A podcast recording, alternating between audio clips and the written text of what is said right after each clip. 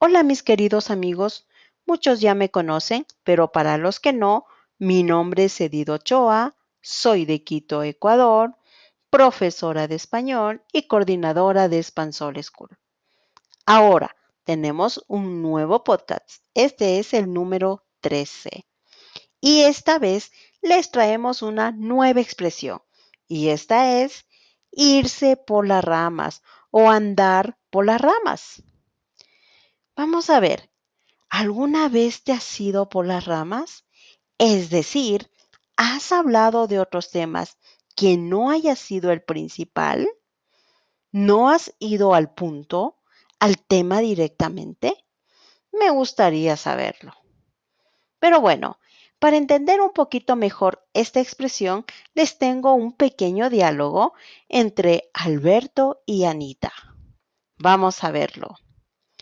Hola Alberto, ¿cómo estás? Bien, Anita.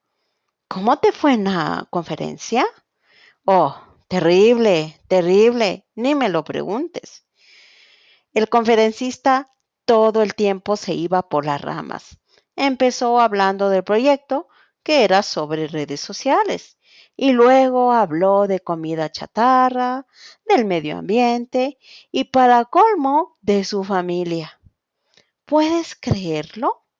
Habló por una hora y los últimos diez minutos habló sobre el tema principal que era las redes sociales.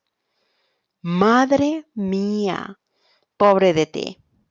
Oh, qué chasco. Sí, fue una pérdida de tiempo.